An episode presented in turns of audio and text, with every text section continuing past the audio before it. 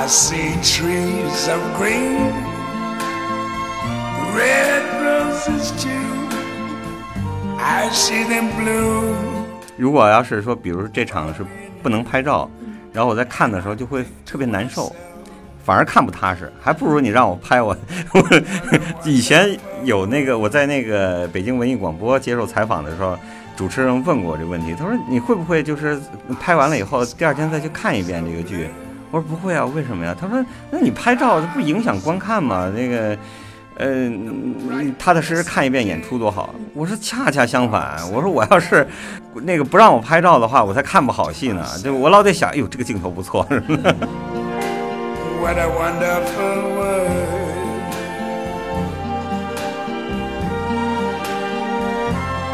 欢迎来到后浪剧场。后浪剧场是一个交流情感与思想的空中剧场。我们聊与艺术有关的一切，最终指向每个人的日常生活。See friends shaking hands, saying, How do you do? They're really saying. 大家好，欢迎来到后浪剧场，我是小树。呃，我们上期本来请想请李艳老师聊一下这个乌镇戏剧节，结果呢，光聊李艳老师的书 就聊了一期节目。然后咱们这期接着来聊，这期就先进入乌镇戏剧节环节吧，因为我想这个，呃，李老师您应该是在乌镇戏剧节诞生之前就应该知道这个这个事儿，对吧？嗯，这个还真是。呃，除了这个发起人以外，可能我知道是比较早的。对，嗯，最早是什么时候听说这个？最？早是我记不太清楚了。嗯，呃，零九年或者一零年，反正那个时候我们还在，因为这个《暗恋桃花源》它是两个制作人做的，嗯，就是前边的三年是一个制作人做，袁弘是吗？对，嗯，然后后边呢是那个这个央华公司做，啊然后那个时候还是前一个制作人在做的时候，我记得特清楚。然后因为有一次我们那个他们因为两个公司的呃工作方式不太一样，像这个央华是每个周末在一个城市，嗯，然后那个时候它是一个地区，你比如说这个江浙这一带，可能是就是呃上海演完了以后，然后转场去苏州啊、杭州啊什么这些地方，呃一下走下来，这样的话就是嗯道具啊什么的就不用来回的那个搬来搬，就是那个就只要是运运途比较的近嗯。啊，然后我们也转场稍微的那什么呃不那么辛苦啊，然后我就记得好像有有有一天我们上海演出完了以后，黄磊就呃没回北京，然后过两天回来以后就开始说乌镇啊，因为那个时候呃江南水乡很多呀，嗯。那个周庄最早的是像周庄啊什么的这些地方，然后我虽然一个水乡也没去过。但是那个看照片什么的，这很多哈，呃，觉得好像大同小异。我觉得在一个水乡里头办戏剧戏剧节，因为以前那个说戏剧节，都是像那个，比如像那个呃青年戏剧节啊什么的哈，都是在城市里头。说到一个这样一个地方办戏剧节，就是我我这个呃，就是脑回路比较 比较窄，嗯。啊，所以想象不来。就这个事儿，就是黄磊老说啊，然后那时候他可能正处于正特别兴奋的时候啊，然后然后后来又有一个叫甜甜的，是他的学生，嗯。然，后后来才知道那个甜甜就是乌镇人啊，然后那个还跟我们一块儿那个巡演过几个城市，好像在张家港吧，啊，他跟着我们，然后就知道的情况更多，啊，但即使这样，然后你比如说这个黄磊以前在那拍过那个电视剧啊，嗯什么的这些啊，就是我们对这个这个这个水乡越来越熟悉，然后听到的次数越来越多。但即使这样，我第一次去的时候，我还是被惊着了，嗯因为当时那个后来听赖老师也讲，赖老师讲那个剧场多多棒，然后说那个外形是他的一个朋友设计的，那个我忘了那位设计师的名字叫叫什么了，反正在台湾是很著名的一位啊姓汪的那个摄影师，那个设计师，然后说那个他是呃，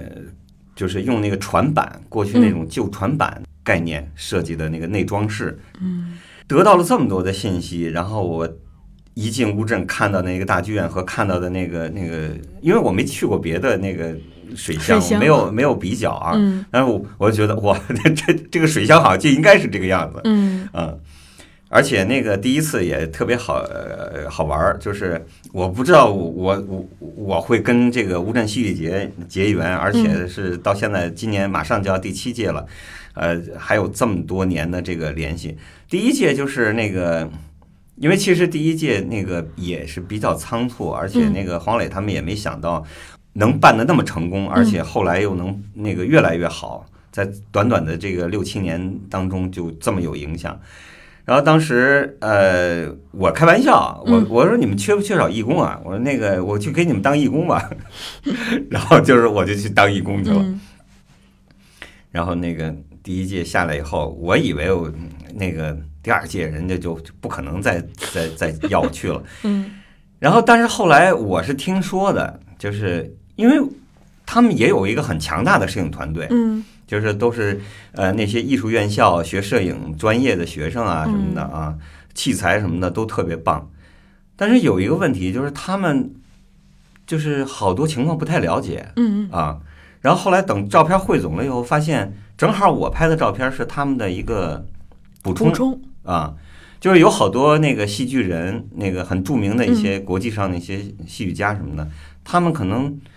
就会觉得这个人在街上走啊什么的，这些东西不重要，嗯嗯。就就就或者是呃碰到了也不会拍，或者是根本不会去找这种机会，嗯。然后然后我就会找。你比如说那个那个前年，哎，不不是前年一六一六年吧，就是那个彼得汉德克去乌镇的时候，现场拍照的只有我，嗯。就是他们摄影团队的人没到场嗯。啊，他们要么就是没得到消息，要么就是就是不知道彼得汉德克这个人嗯。啊，所以就就这种类似的这种情况吧，就在第一届，我巧妙的就就就弥补了这个这个这个空缺，所以第二届的时候，那个赖声川老师觉得我还是有一定的必要性的，所以又让我去了，然后每年都是这样，嗯。嗯，这个可能也跟就是一个是您这个有这么多年的工作经验，他可能会有一些直觉上的东西；另一个还是一个其实是一个在这方面一个等于是一个阅历嘛，就知道会要关注这些人或者捕捉他的那些。他们从技术上没有问题，但是有些东西他们可能会忽略或者觉得不重要嗯啊。但是对于戏剧节来讲，可能没有不重要的镜头，都都很重要。嗯。哎，聊到摄影，我正好追问一个问题，就嗯您拍这么长时间，有没有呃遇到过瓶颈？遇到过啊，那个而且那个瓶颈很大，就是大概在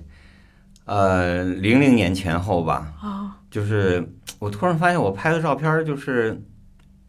而且那个也是有原因的，就是后来呃认识的朋友越来越多，然后他们请我去看剧拍照，呃，而且给我留的都是特别好的票嗯。啊，然后我在那个位置上吧，我就发现我根本就拍不出照片好的照片来，然后后来我就会故意的找一些稍微偏点的座位 啊，嗯。或者是比如说在那个呃，现在因为剧场里头要求比较严，嗯。呃，正式演出嗯拍照，一个是有一定的要求，再一个吧，呃，你再怎么着也会影响到观众，那个快门的声音啊什么的，那个你的动作都会影响到观众，嗯，所以为这个我我从去年开始换了一套新的设备，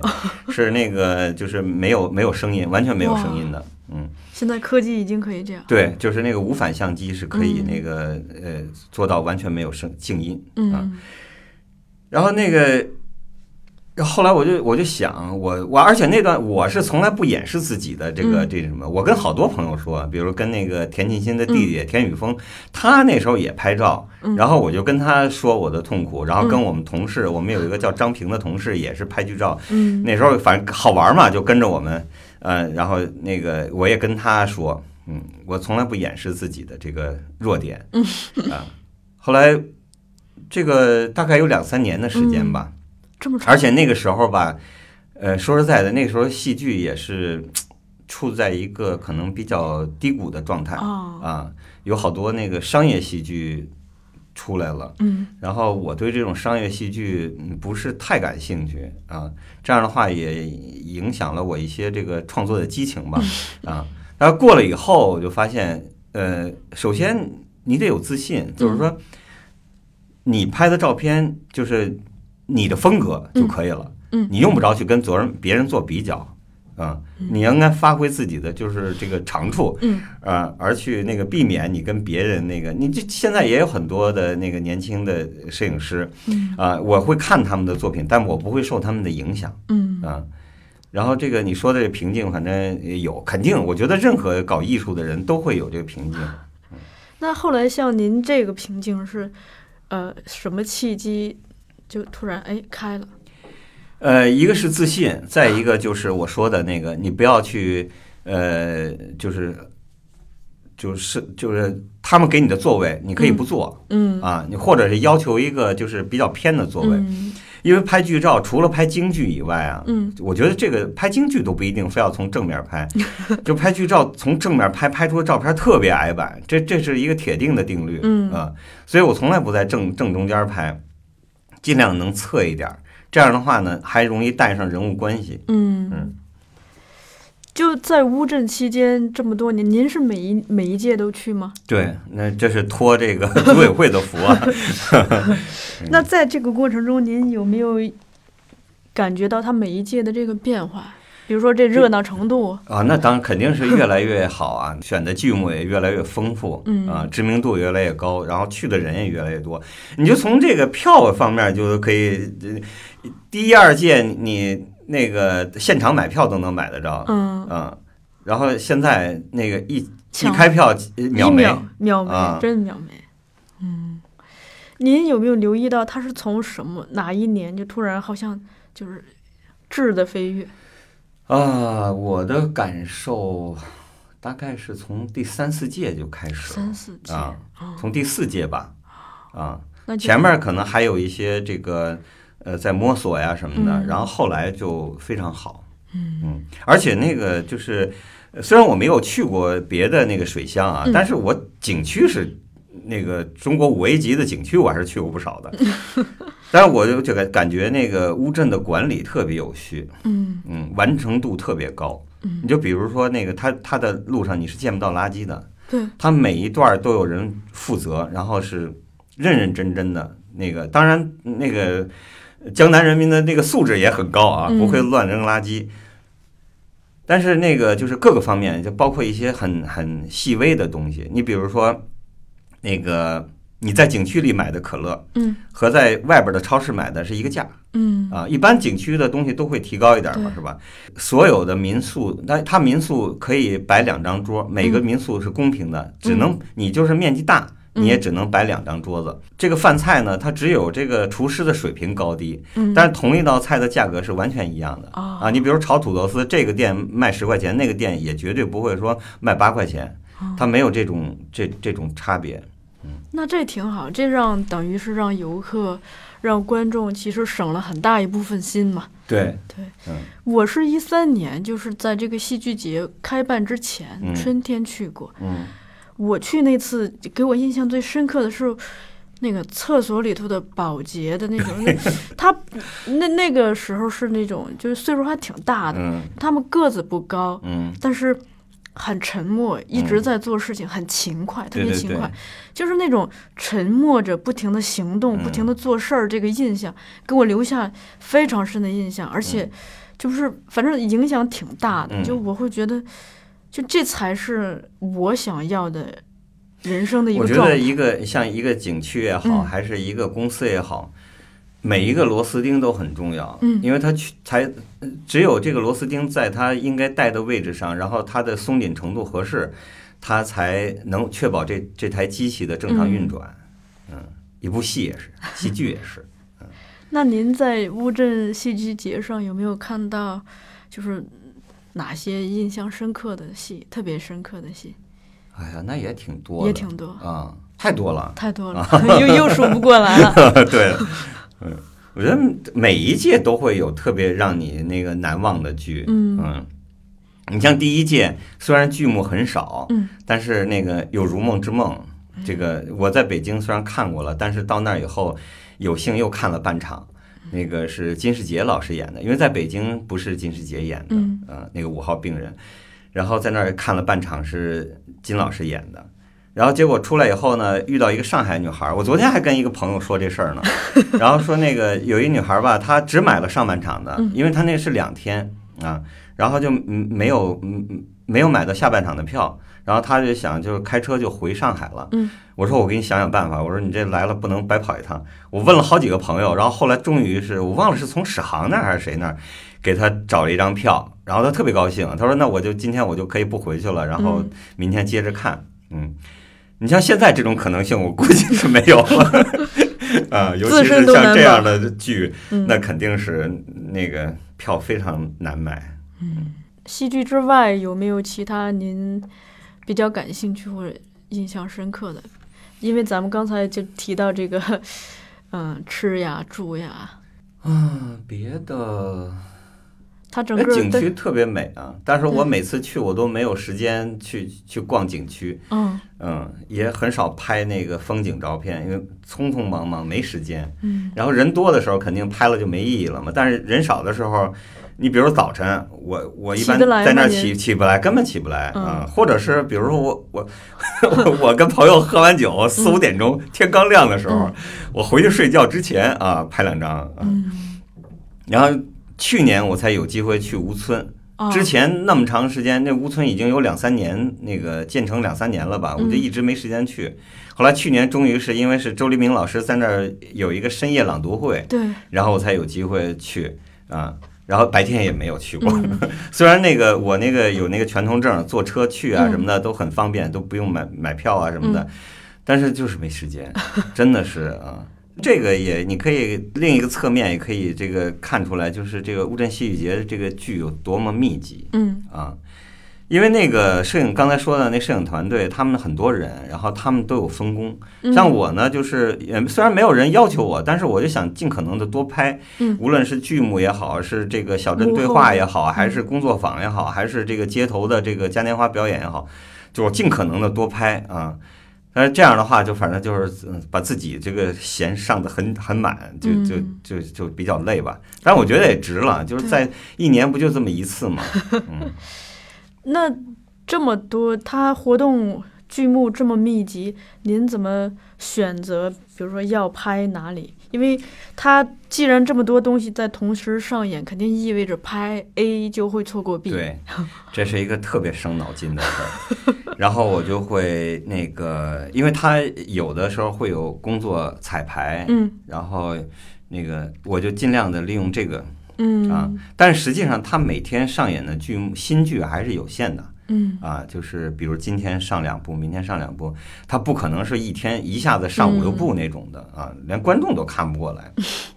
那么我就是，你只要是合理搭配好的话，嗯。还是还是尽可能的能多拍一些嗯，但是有的时候你可能就会失去别的机会，比如说小镇对话，可能你拍了一半就得走 啊，然后或者是那个吃饭的时间，我在那儿就是每年他们都发我那个餐券，而且那个餐都非常好的餐，然后我就是没时间吃，等我那个想吃的时候，人家已经那个打烊了，嗯。那您怎么吃的？就是是会随身携带一些干粮吗？没有啊，我就是饿一顿就饿一顿呗，反正也无所谓哎这。个嗯，呃，对，咱们那个上来就是进录音室之前聊到，嗯就我觉得您提到那个点很好，就说因为它是一个封闭的小镇，所以啊它这个让大家看完戏还得还得聚在一块儿，没有办法。你问的是就是说这个乌镇戏剧节跟其他的戏剧节有什么不同对，啊？我觉得那肯定每一个主办者他在剧目的选择上会有一些不一样嗯啊。你比如说北京的青年这个国际青年戏剧节。它侧重的东西跟乌镇就不会一样，然后跟嗯那个北京人艺的那个精精品剧目邀请展也也不会一样。当然有一点最不同的就是，嗯，你在一个城市里头看完剧就大家就散了，就回家了。尤其是北京这么大，顶多吃个饭，然后有的人甚至吃一半就就就就得回家。在那儿就是大家都在一起，然后到了夜里头没戏看的时候，那就是简直是欢乐的天堂。嗯 而且有一些朋友在外地，你不是能经常见着，但到那儿见着以后，然后就特别亲切嘛。嗯，嗯 那个李老师，您之前嗯就是在乌镇戏剧节之前，应该没少参加这个大学生戏剧节和青年戏剧节吧？对，呃，那个清洗节是每年从零八年开始嗯到现在到今年，今年他们的安排好像有点奇怪，就是嗯这个是可能是因为这个这个孟京辉的这个工工作时间原因吧，因为嗯他又要去俄罗斯演出对，然后还要乌镇忙乌镇戏剧节什么的，所以这个好像以前都是九月份，嗯？就这这次好像拉的比较长，嗯所以我到现在就看了两部吧，啊，还没看，还没怎么看呢。嗯嗯，然后大细节是，嗯，一开始关注的多，后来关注的就没有那么强了。嗯，后来我之所以不太愿意，嗯，太太关注这个大细节的原因是，我觉得大学生的戏剧，你哪怕再粗糙，应该是有感而发的，嗯然后跟自己生活比较相关的啊。然后你说你大学生你要非去排茶馆儿有什么意义吗？没有，你再怎么排你也比过比不过北京人艺是吧？嗯所以那个后来就这种剧目太多了以后，我就没有太多兴趣了。嗯但是后来也是看到一些不错的，但是有一次那个我看了一个，我忘了是哪儿的了，然后也忘了剧名了，就是关于这个。就是就男女同学不能互相窜宿宿舍的这么一个，哎，你看这这就很好玩儿啊！结合自己生活。啊，对，还有一个是那个嗯浙江大学黑白剧社他们演的那个，哎，那剧名叫《斯人已逝》还是叫什么呀？反正就是关于这个呃一个呃，就是对古建筑非常有感情的一个人的嗯这个一生的一个故事啊，就是跟北京城是紧密相连的嘛啊，像这个也很有意思对。因为尤其是那个，因为大学里头现在有什么建筑系啊什么的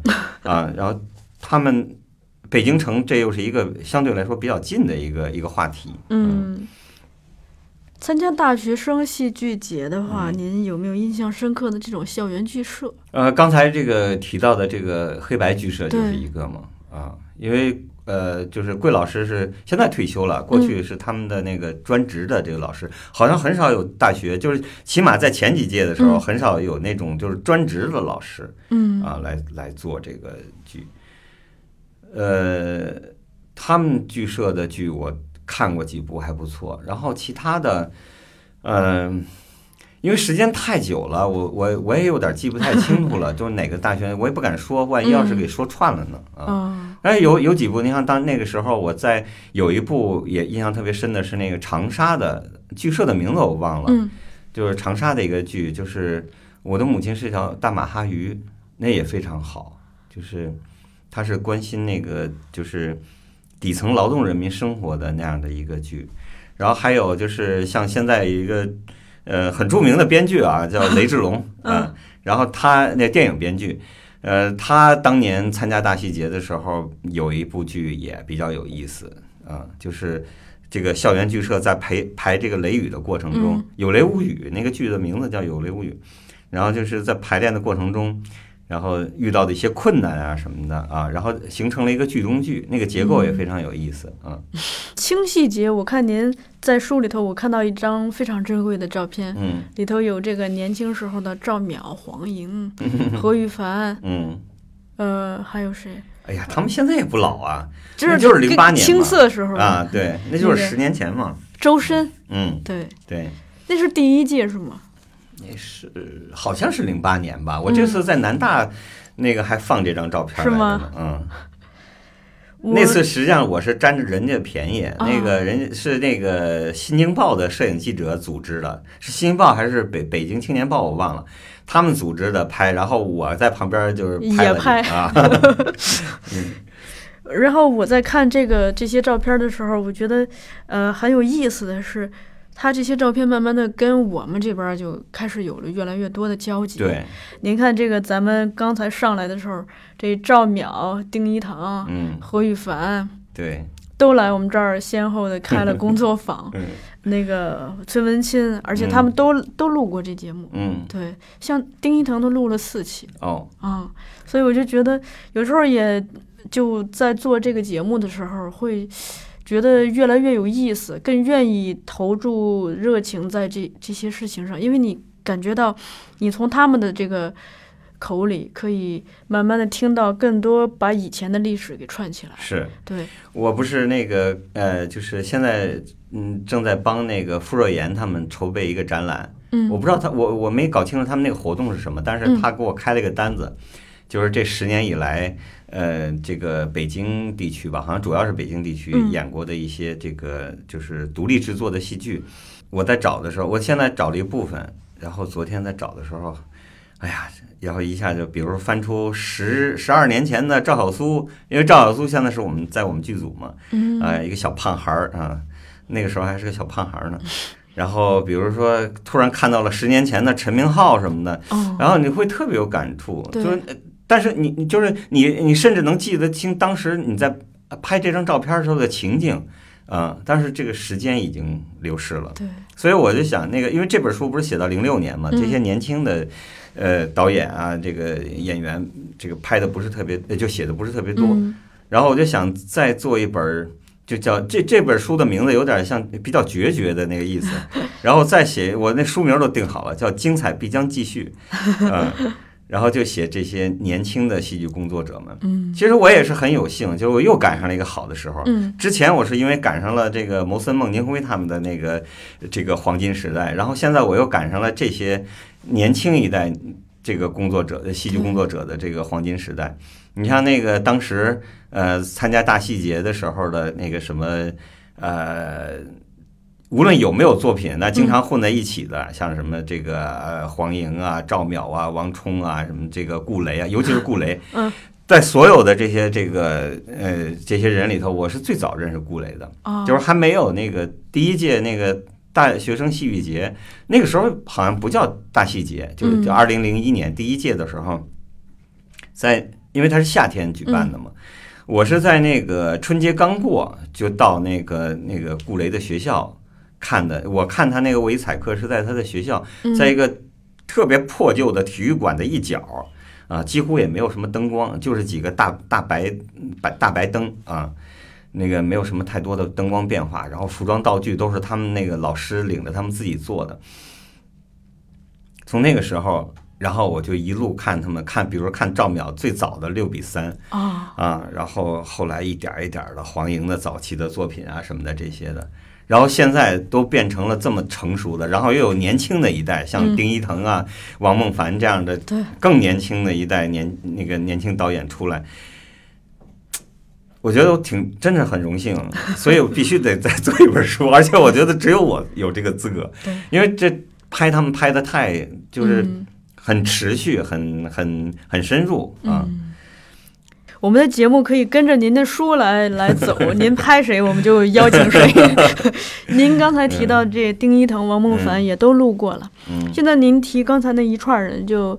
呃，王冲导演他们是刚刚录完。嗯。啊，还还叫来了王学兵，哦 对，是吗？他们剧组明天啊明天还会来这儿录音。哦，对，您刚才提这一串人，现在我我们只差黄英导演和顾磊导演了。嗯，好多呢，其 实我这只哎，还有什么李建军呐、什么的，这太多了。李建军导演正在邀约，啊，他最近不是忙那个《人类简史》吗？对对对，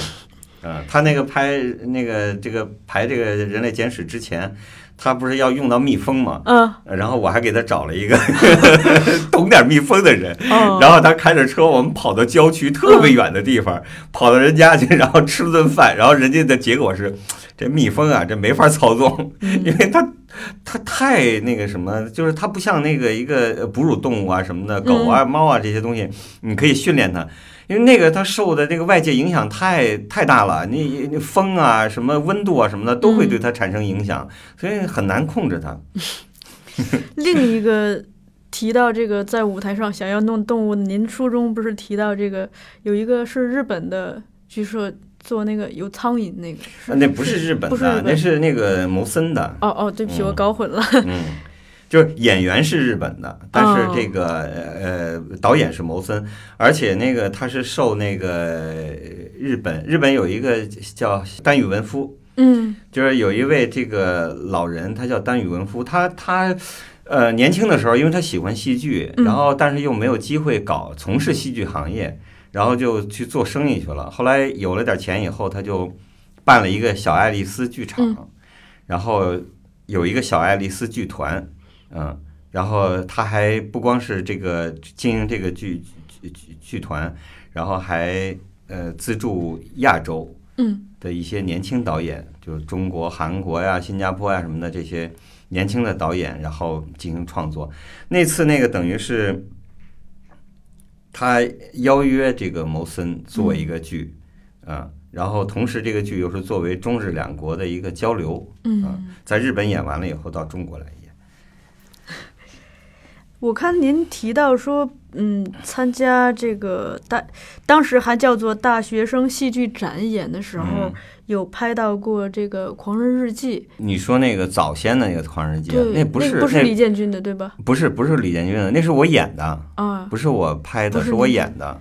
嗯，哦，所以那个跟李建军导演后来没有关系啊不是一个，嗯他那个是因为他那个是一个日本留学生，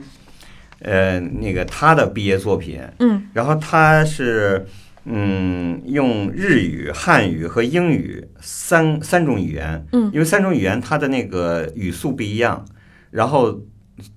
同样在说这个台词的时候，它会产生不同的那个一种非常很奇怪的，声音效果，对，声那个那种感觉，那种嗯。剧场的节、那个节奏，他是这么做的，嗯。嗯，我其实挺感兴趣，您在书里头提到的大量的这个北京的各种剧场存在，现在仍然存在的和已经不存在的，嗯这个是不是得单开一期啊？感觉是不是也说不完？剧场先先搁一边儿吧。行，啊，因为您在书里头提到这个自己梦想开一剧场，对，这个曾经是某一段时期嗯这个、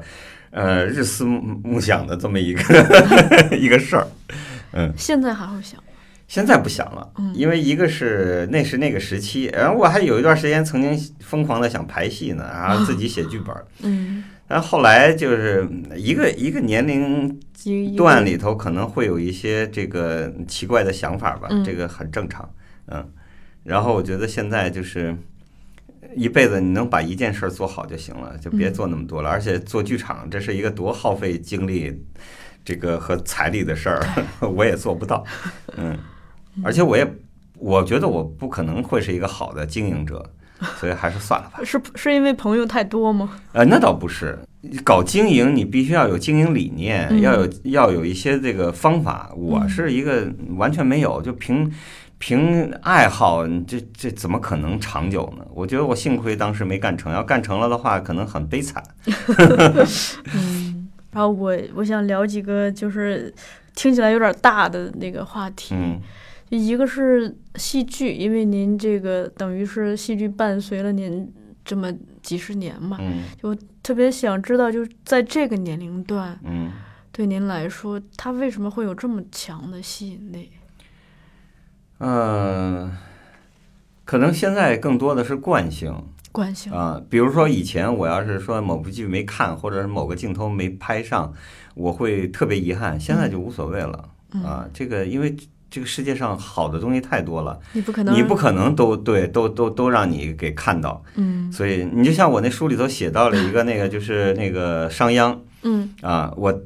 头一天拍到那个马上就要结束的时候，然后突然那个那是二零零三年，就非典的嗯。非典刚刚要来的时候吧，好像，然后那个没交卷了，没交卷以后，然后我就第二天卡着这个点儿，然后我又去了，但是那剧场的那个工作人员太认真了，嗯。我就怎么跟他说，他也不让我进去。我说我昨天啊来拍，就最后没交卷了，然后这个我还剩最后的那个重场的戏啊，嗯。我没拍下来。我今天来就是，我说我也就在那个站在那个最后，就一进门那个地方，也不往前走，不会影响到任何人。我拍几张散场了，我也就出来了。就这样，他也不让。对于他来说，他可能就是就是他的工作，他这样做并没有错，是吧？他他那个，呃而且是这么这么恪尽职职守，这个呃，领导还要表扬他呢。但是作为我来讲，当时就是特别的遗憾。嗯但现在我就不会有这种没拍就没拍吧，就比如现在相机没电了，没电我就不拍了，我就看戏呗。嗯，就是会有这种变化，不会为难自己，然后什么是可为的，什么是不可为的，嗯这个看得非常清楚。其实这个就您这个变化，我觉得还还挺有意思的，因为嗯。嗯，想想人在年轻的时候，嗯。其实不只是拍，对您来说是拍照，可能对嗯。别人来说是其他的事儿，嗯。还挺容易执执着的，就会觉得错过了会特别遗憾。嗯。其实我觉得能有这么一个心态，慢慢的就他就可以欣赏到放松的欣赏到另一种美。这可能是因为年龄的原因吧，嗯就是到了这个年龄就不会再那么跟自己较劲了啊，因为事实摆在这儿，你你较劲也没用嗯啊。那对摄影来说，因为，嗯，您在书里头提到这个嗯摄影，一开始也并不是爱摄影，是因为爱戏剧，用摄影来替代嘛。对，然后，另外您提到摄影，其实对您来说更像是一种表达自己的方式，跟嗯写作一样。就对现那现在呢，就是它之于您，因为您您已经是机不离手，嗯，呃，跟他的关系有没有变化？没有跟以前没有太大的变化，就还是一种习惯嗯啊。就是如果要是说，比如这场是不能拍照，嗯然后我在看的时候就会特别难受，哦反而看不踏实，还不如你让我拍我。我 以前有那个我在那个北京文艺广播接受采访的时候，主持人问过我这个问题，他说你会不会就是拍完了以后第二天再去看一遍这个剧？我说不会啊，为什么呀？他说那你拍照它不影响观看吗？那个。呃，你踏踏实实看一遍演出多好。嗯我说恰恰相反，我说我要是那个不让我拍照的话，我才看不好戏呢。就我老得想，哎呦，这个镜头不错。嗯。嗯嗯，还有一个是，就是咱们这个也算是，呃，不忘初衷吧。嗯因为我看到您在书里头提到了两个在您童年时候起了非常重要这个文艺启蒙的人，一个嗯是您在老家的舅舅，另一个是三婶儿。嗯。我不知道您这个在长大之后变成别人的叔叔之后，有没有对其他的其他人家的小孩儿有过，就是哎，感觉是是这样子的影响或帮助？嗯，可能没有吧，因为现在这个这个信息。呃一个信息时代，这个获取信息的途径太多了，呃，他没必要那个听一个大叔来来来启迪他吧，嗯，但是我那时候就是，嗯，我考学嗯之后、虽然没考上，但是我倒是帮助好多人啊考上，就是主要是辅导一下这个专业课什么的，嗯嗯，而且我当时我没考上，也不是因为专业课不行，嗯每年都通过专业考试，是因为 那个文化课没达到高考录取线，我不知道，嗯我当时特傻，我就以为是自己专业课不行，然后所以就拼命的抠这个啊专业课这个专业课，反而忽略了文化课。那说早知道的话，那报个班儿，然后好好上上课，没准就考上了。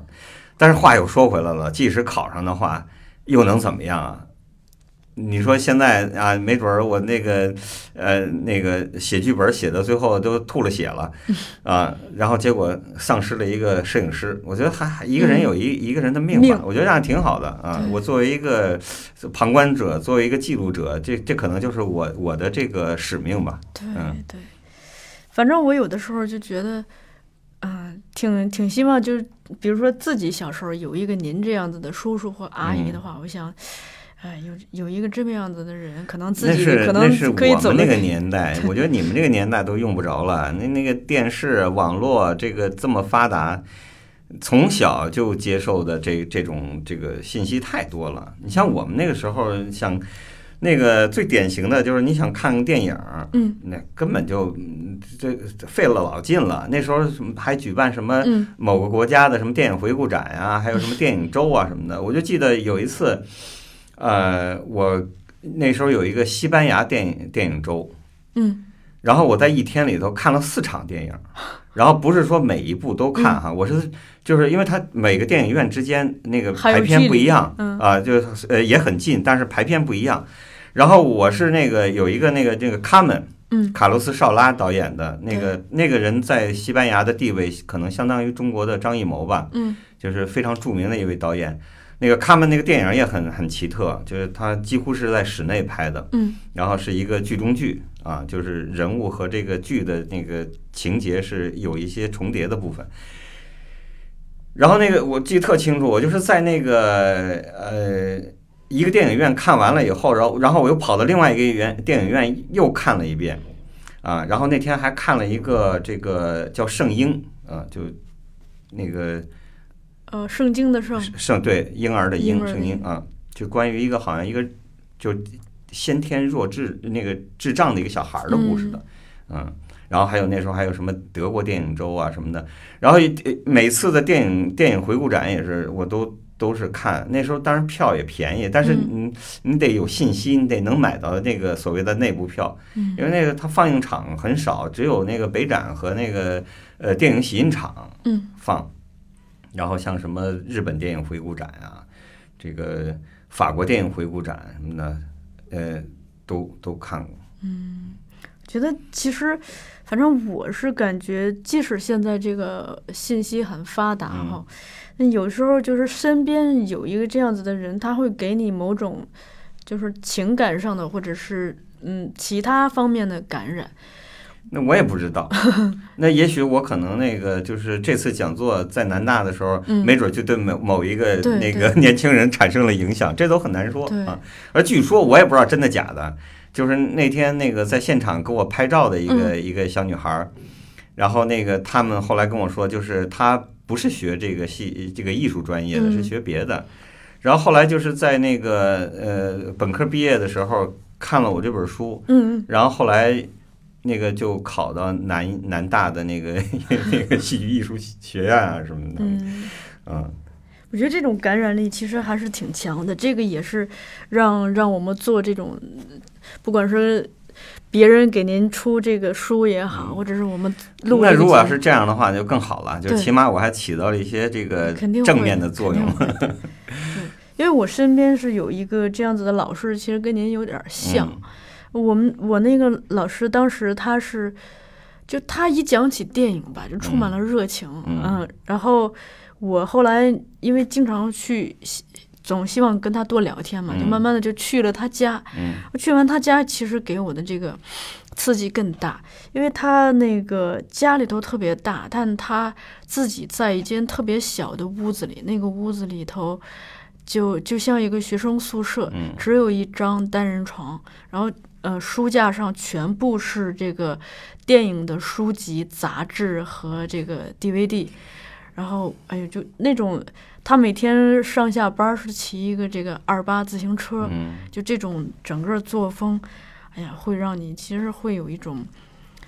嗯，挺鼓舞人的。我也是在这种鼓舞下，是慢慢的哎学了电影，来了北京。但是但是作为他来讲，就是、或者我来讲，嗯，就是实际上是乐在其中，对他并没有得到呃觉得苦。对对，那你像我那个那时候，呃，胶用胶片的时代，我晚上那个拍完了以后，马上就回去冲胶卷儿。那黑白的我是自己冲，冲胶卷洗照片儿。那我书里也写到了，就然后那个时候我那个那个暗房在石景山，你想想我从这边看完了以后，然后我再坐地铁回去。然后冲卷儿，卷儿干了以后，然后再把它裁开，然后再放那个放大照片儿。我到最后困的就是，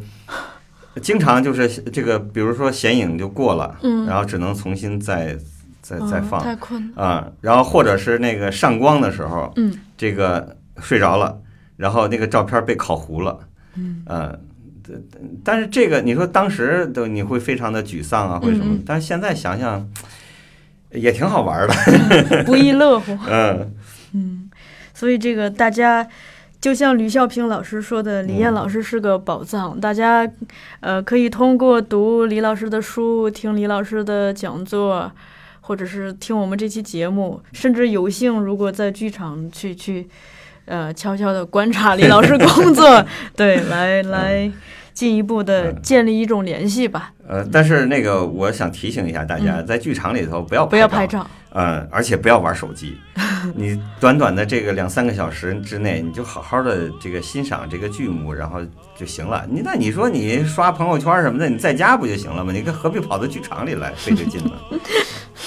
好的，那咱们今天就先聊到这里，好，李老师嗯，啊，期待下次再跟您聊别的。好好好，嗯，好的，谢谢谢谢。嗯。